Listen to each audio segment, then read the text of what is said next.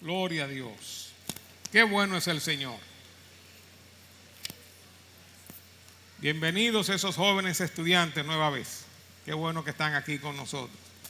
Hoy estamos hablando, tema muy importante, cómo aprovechar el tiempo. Cómo aprovechar bien el tiempo.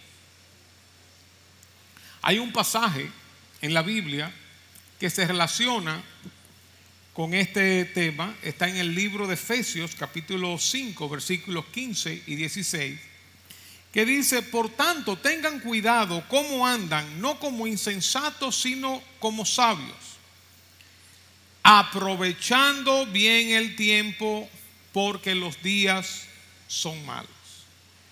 Vamos a decir juntos este versículo 16. Aprovechando bien el tiempo porque los días son malos. Saben que los seres humanos tenemos diferentes capacidades. Tenemos diferentes habilidades, diferentes recursos, talentos. Uno tiene talento para cantar, otro tiene talento para cocinar, eh, uno tiene una contextura física más atlética, uno más alto, más bajo, diferentes eh, recursos económicos, pero hay un recurso que todos tenemos por igual, sin importar si somos ricos, pobres, altos, bajos, nacionales, extranjeros. Y ese recurso que todos tenemos por igual es el tiempo. Todos tenemos cada día la misma cantidad de horas, minutos y segundos. El tiempo se va, no se recupera. El minuto que acaba de pasar ya pasó. Ese minuto no se va a repetir nunca más. El día de ayer que pasó, ya pasó. La semana, el año. Por eso es un error tratar de vivir en el pasado. Como dice la Biblia, no digas, los tiempos pasados fueron mejores. Lo pasado pasó, ya. El tiempo se va y no se recupera. Cuando yo estaba chiquito, había un refrán que se decía, que decía así: el tiempo es oro y el que lo pierde es un bobo. Aprovechar bien el tiempo no es hacer muchas cosas, no es un activismo, no es muchas tareas, no es estar siempre ocupado, sino aprovechar bien el tiempo es hacer las cosas que me acerquen a mi propósito en la vida. No solo las cosas buenas, sino las cosas prioritarias. Y las prioridades vienen dadas por el propósito que tengo en la vida o en una etapa de la vida. Lo voy a decir otra vez. Las cosas que hacemos deben ser hechas en base a nuestras prioridades. Y las prioridades nos vienen dadas por el propósito que tenemos en la vida. Si yo tengo un proyecto por delante, si tengo un examen por delante, en el caso de los, de los jóvenes estudiantes, o en una maestría, en un doctorado, o si tengo eh, algo por hacer, tengo hijos pequeños, tengo un proyecto en la vida tengo mi familia, tengo mi matrimonio. Eso me da un propósito. Ese propósito me va a ayudar a establecer prioridades, las cosas que son importantes para alcanzar ese propósito. Y esas prioridades me van a ayudar a realizar las tareas. Entonces, ese es el propósito. Por ahí, eh, eh, ese es el punto de aprovechar el tiempo. En resumen, ¿cuál sería tu propósito en la vida? ¿Cuál sería mi propósito? ¿Cuáles son mis prioridades y cuáles son mis tareas? Tres elementos claves. Propósito, prioridades y tareas. Nosotros no sabemos cuándo se parará el reloj de la vida. Por tanto, debemos tener un sentido de urgencia y aprovechar bien el tiempo. Si a ti te dijeran ahora mismo, te quedan seis meses de vida, ¿a qué te dedicarías? ¿Qué harías? ¿Cuáles serían tus tareas? ¿Cuáles serían tus prioridades? ¿Cuál, sería tu propósito en esos seis meses. Por eso la Biblia nos exhorta a aprovechar bien el tiempo. Por otro lado, un día nos presentaremos delante de Dios. Un día estaremos en la presencia de Dios y todos daremos cuenta de lo que hemos hecho aquí en este tiempo, los recursos, el tiempo que hemos invertido en diferentes cosas. Un día vamos a dar cuenta a Dios. Así que vamos a examinar un poquito más profundamente este texto de Efesios 5. Efesios 5:16 dice, aprovechando bien el tiempo. Una de las formas de estudiar la Biblia o cualquier texto es examinarlo en varias traducciones o examinarlo en varias versiones. Por ejemplo, yo saqué aquí diferentes versiones de este, de este texto. Dice una versión, aprovechen bien este momento decisivo. Otra versión dice, aprovechando bien el tiempo.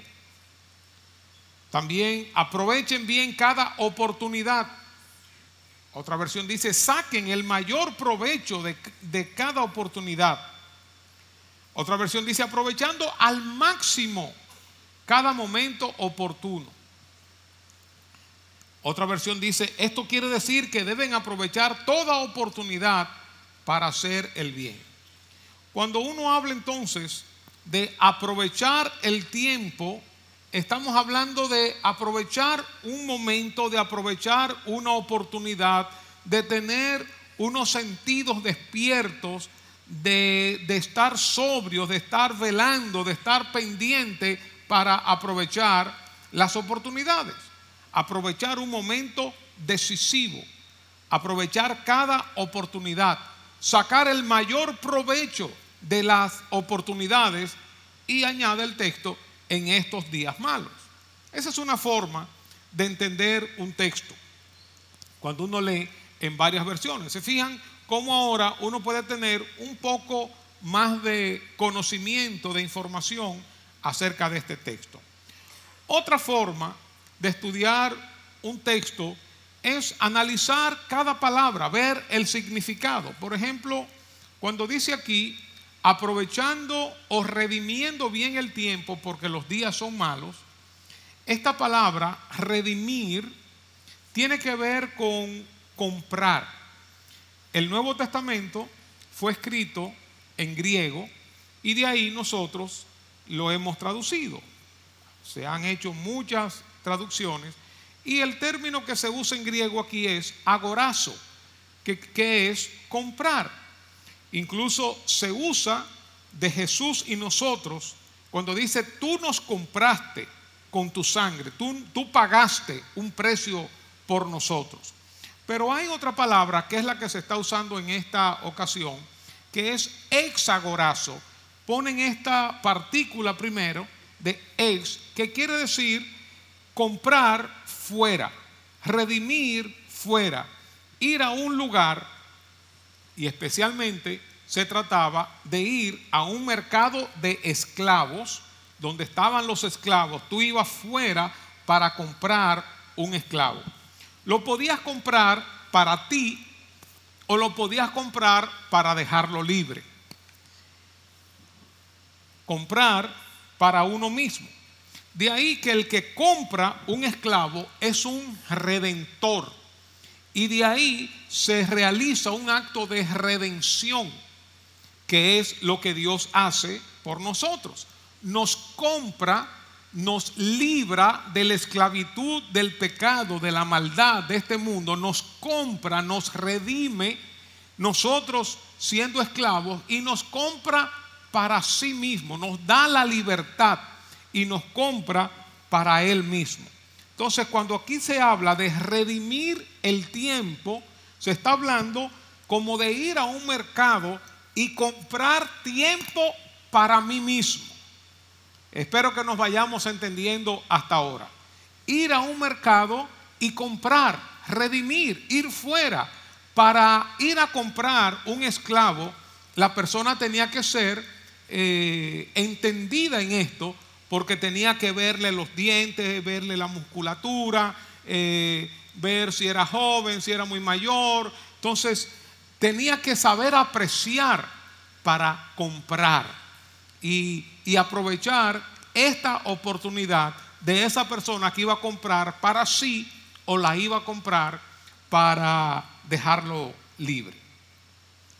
Entonces, redimiendo bien, comprando bien, haciendo una buena compra de ese esclavo, en este caso del tiempo.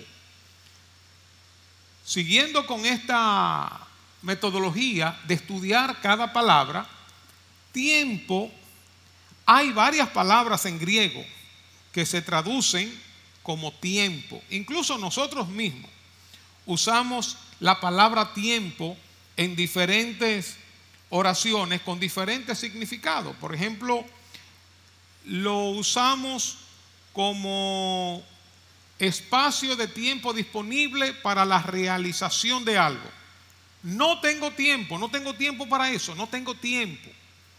O en cuánto tiempo tú llegas, en cuántas horas, en cuántos minutos. O para el clima, nosotros usamos eh, y la palabra tiempo aún hablando del estado del tiempo. Hace un buen tiempo, hace una buena temperatura o, hace, o hay un mal tiempo. Incluso aún en las comidas, cuando estamos comiendo llega alguien, nosotros decimos a buen tiempo. ¿Qué queremos decir con esto? Estás llegando a buena hora, hay comida suficiente, te invito y puedes comer. También el tiempo se usa como una oportunidad. Todo se hace a su tiempo. A su tiempo se maduran las uvas, decía mi mamá cuando yo estaba chiquito. Ahora no es tu tiempo. Ahora que estamos hablando eh, ya de campaña política, que estamos ya en un año preelectoral, ahora no es tu tiempo, espera para el 28. Ahora no es tu tiempo, espera para el 32. o también, ahora es tu tiempo, este es tu momento, aprovecha. Fíjense que hay varias acepciones. En griego hay varias palabras en, que se usa para tiempo. Y dos palabras que quiero destacar son cronos y kairos.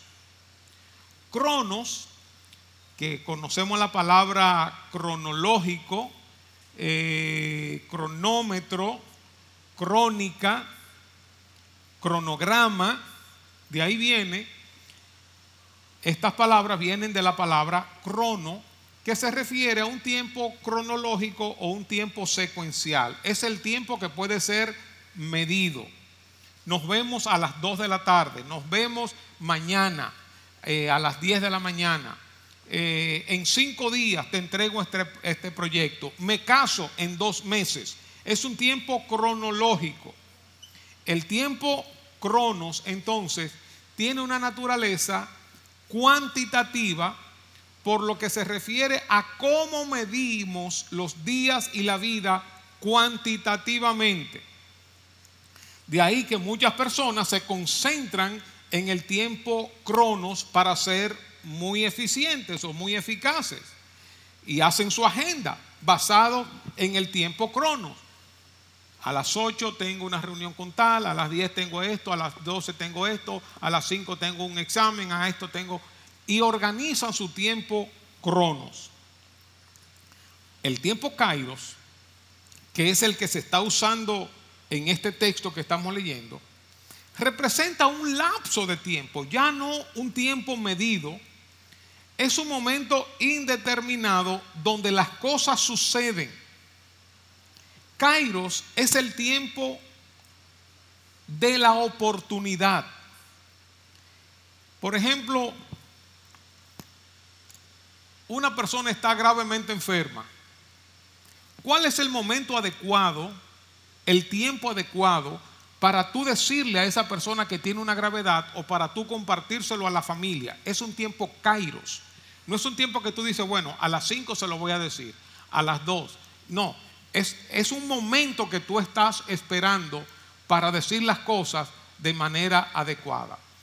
Ese momento kairos es el momento oportuno que los marinos en la antigüedad, cuando eh, navegaban en el mar con sus barcos de vela, estaban esperando el viento que soplara porque no tenían máquinas, ¿verdad? Estaba esperando el viento que soplara para izar, para elevar las velas. Ese era el momento kairos, no era que el viento va a venir a las 12 del día, va a venir a las 3 de la tarde, no, sino cuando el viento soplara, había que actuar, había que izar las velas. Aprovechando, dice entonces aquí, bien el tiempo, ese tiempo kairos, ese tiempo de oportunidad, ese tiempo donde suceden cosas, no es aprovechando bien las 4 de la tarde, aprovechando bien eh, la tarde entera. No, no, no, es aprovechando el tiempo, el tiempo kairos. Se trata de aprovechar al máximo cada oportunidad, procurando volver cada una de estas oportunidades y sacarles el mayor provecho, ya que estas oportunidades por lo general no se repiten. Así que Kairos es el momento oportuno, un momento que es conveniente, un momento que es ventajoso para un propósito en particular. Me imagino que ustedes habrán oído de un muchacho que está enamorado de una muchacha, eh, pero no sabe discernir el momento.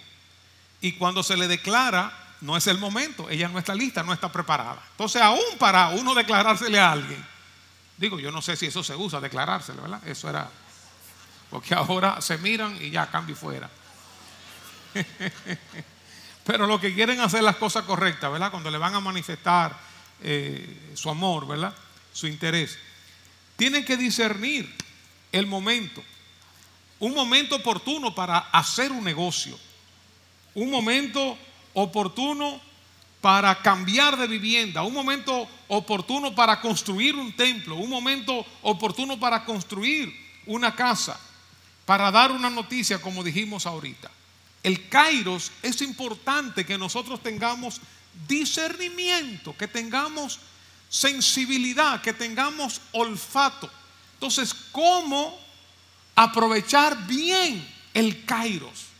Cómo estar olfateando, entendiendo lo que está pasando, para entonces meter en el cronos, en el tiempo cronos, las tareas, las actividades que debo realizar para alcanzar el propósito que tengo en la vida.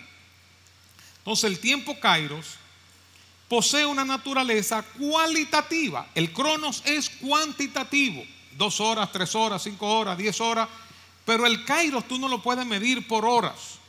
El kairos tiene una naturaleza cualitativa, por lo que hay que entender, hay que discernir el momento adecuado.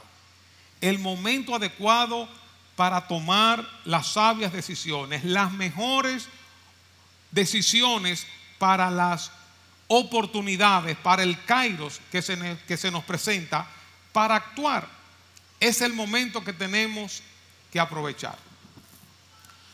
Por ejemplo, en el mundo griego, ustedes saben que los griegos tenían muchos dioses y muchas fábulas.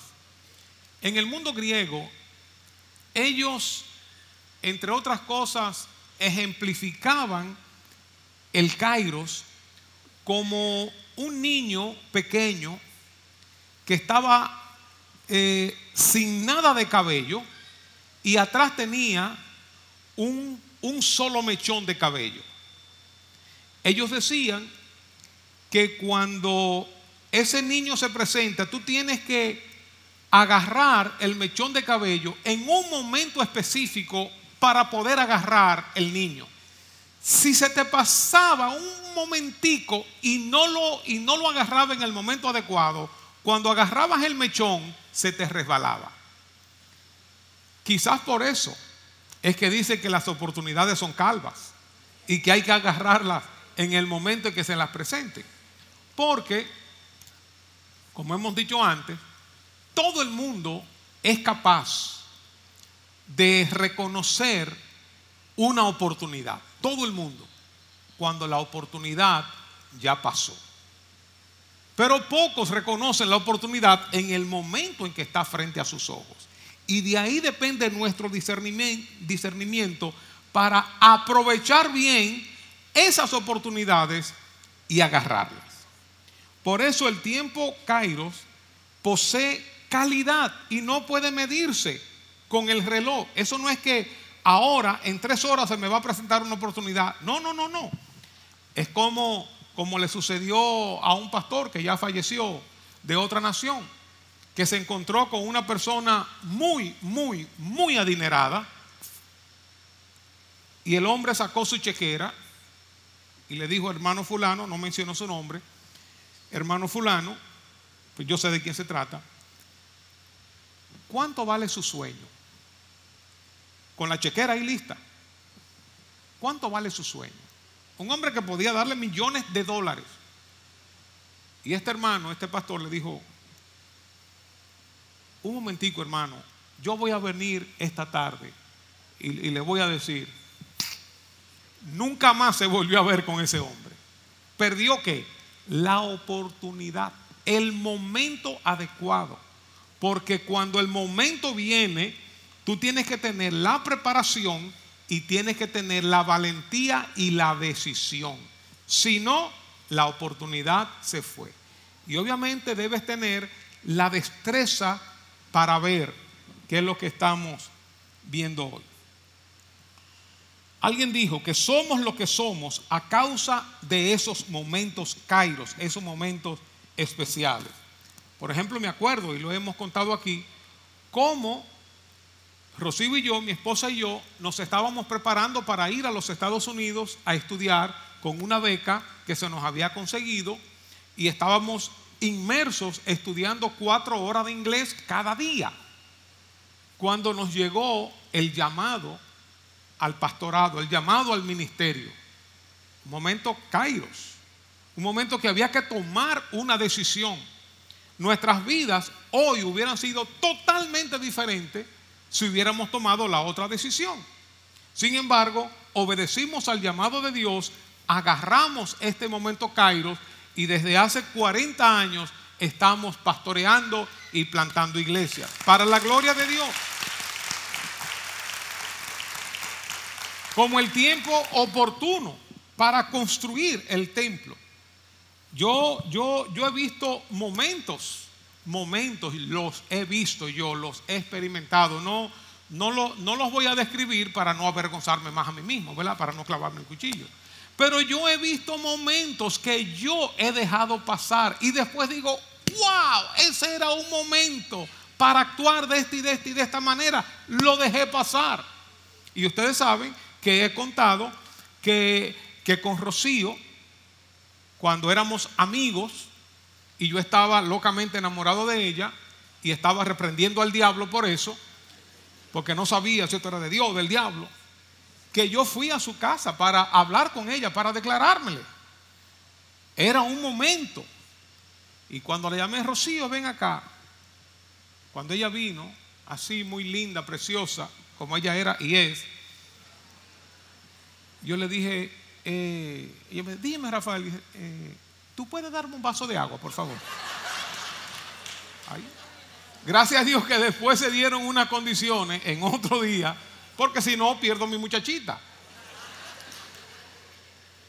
Hay que tener el discernimiento, hay que tener la valentía, la decisión y la preparación. Digamos, si una persona está enfocada solo en su tiempo cronos, ahora yo voy a hacer esto, mañana voy a hacer aquello, en un mes voy a hacer esto, siempre va a tener la mirada en el hacer, en planificar sus horas y hacer muchas cosas. Y mientras más cosas haga, la persona siente una satisfacción mientras está haciendo las cosas en el tiempo cronos, pero no está cerciorándose de las oportunidades del tiempo kairos, de las oportunidades que Dios está trayendo a su vida y las está aprovechando. No le está sacando provecho a eso, sino que está en automático, dándole para adelante, para adelante, para adelante, con mucha actividad, con muchas cosas que hacer. La persona se siente realizada de una manera eh, irreal porque está haciendo muchas cosas y tiene un sentido de importancia. Pero cuando tú examinas su vida, no se está dirigiendo a ningún punto. Es como, como un buen carro dándole para acá, para allá y todo, pero en un gran parqueo, andando en círculo. No está haciendo nada, no está produciendo nada, no está logrando nada. Está haciendo muchas cosas, pero no está cumpliendo con el propósito para el cual ha sido creado. Sin embargo, cuando una persona se enfoca en el kairos en vez del cronos, se interesa por lo que ocurre, qué está pasando. Toma conciencia de lo que hace, para qué lo estoy haciendo. Toma conciencia del propósito. Sabe que algo está sucediendo ahora, que no estamos viviendo como animales dándole para allá, que no estamos metidos en esta selva en un tren que está a mil, sino que tiene sentido de propósito. Y eso va a afectar su vida de una manera tan positiva que lo va a hacer diferente a los demás y mucho más productivo. Porque vive no para hacer cosas, sino de acuerdo a un propósito claro y definido. Y ese propósito le ayudará a establecer prioridades y esas prioridades van a determinar sus tareas. De ahí que esa persona va a saber a qué decirle sí y a qué decirle no. Mientras otros están haciendo eh, otras cosas, se están divirtiendo por aquí, están yendo a discotecas, él está trabajando o él está estudiando, está preparando un proyecto y ese va a ser el gran profesional, mientras que los otros probablemente no lleguen a nada. Cuando uno tiene metas claras, cuando uno tiene propósito claro, cuando uno tiene prioridades, uno va a saber a qué decirle sí y a qué decirle no. Aprovechando bien el tiempo es lo que estamos hablando hoy. Si tu, si tu propósito es ser un gran deportista, un gran pelotero, un artista, un gran músico, un gran profesional, un gran médico, un gran ingeniero, eh, si tu propósito va por ahí, entonces hay tareas que tú vas a establecer como muy importantes. Hay cosas a las cuales tú le vas a decir sí y hay cosas a las cuales tú le vas a decir no. Va a haber un sentido de destino, pero que también te va a llevar a sacrificios, te va a llevar a tomar decisiones valientes. Otra forma de estudiar un texto es viendo su contexto.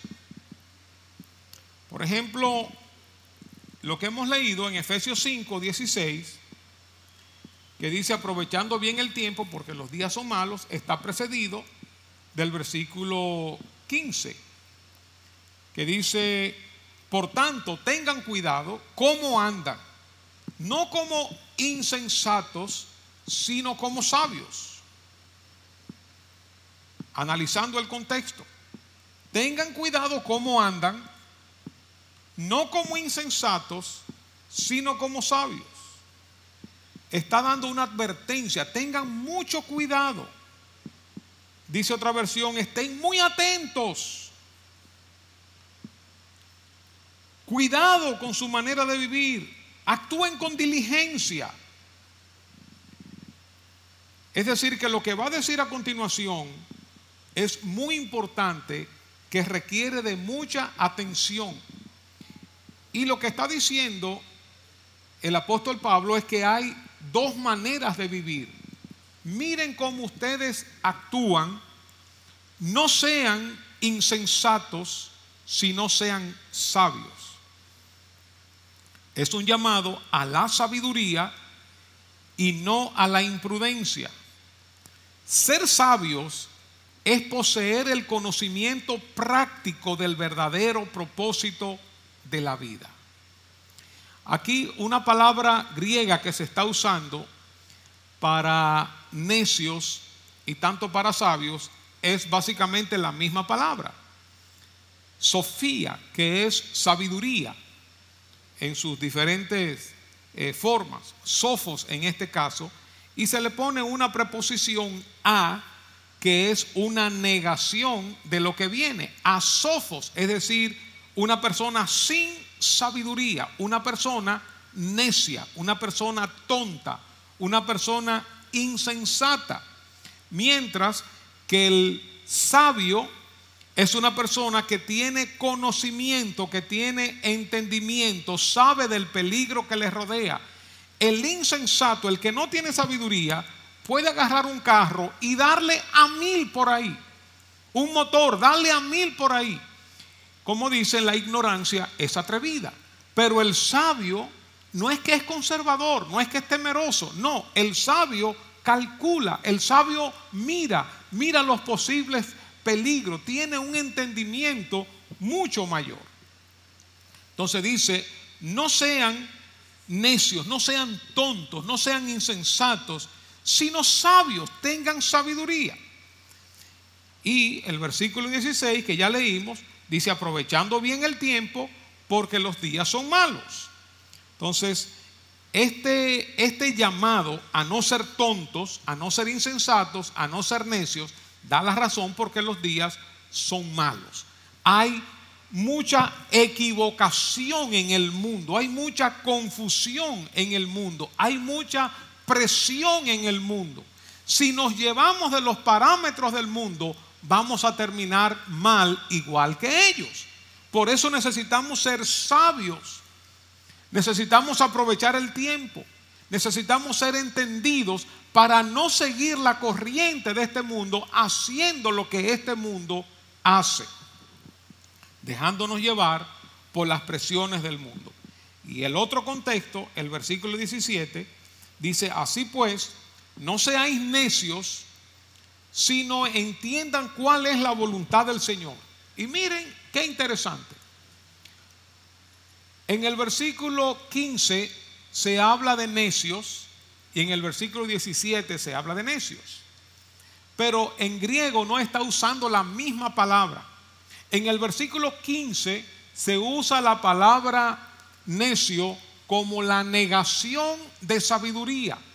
Sin embargo, en el versículo 17 se está usando necio en relación a la palabra mente, al cerebro, al seso.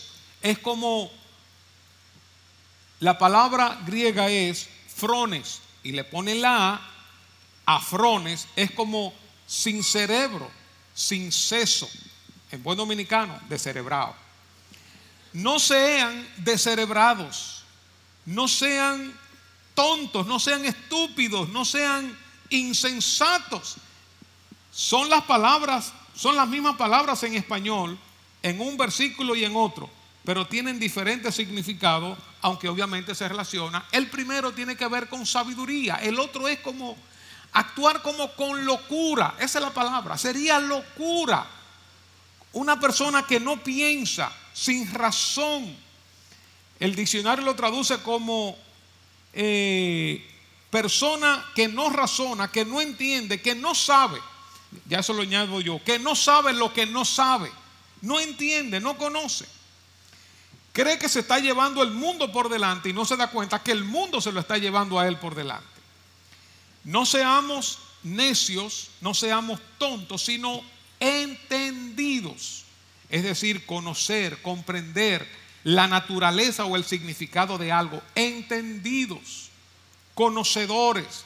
¿Y entendidos de qué dice el versículo 17? Entendidos de cuál sea la voluntad de Dios para nosotros. Cuando nosotros entendemos la voluntad de Dios para nosotros, nos convertimos en personas entendidas, en personas sabias, en personas con conocimiento, en personas con revelación, en personas con discernimiento. Cuando sabemos por qué estamos aquí, para qué estamos aquí, qué tiempo Kairos estoy viviendo, cuando tenemos los ojos abiertos para ver, para aprovechar las oportunidades. Cuando podemos programar nuestro, nuestro tiempo cronos en base a nuestro tiempo kairos.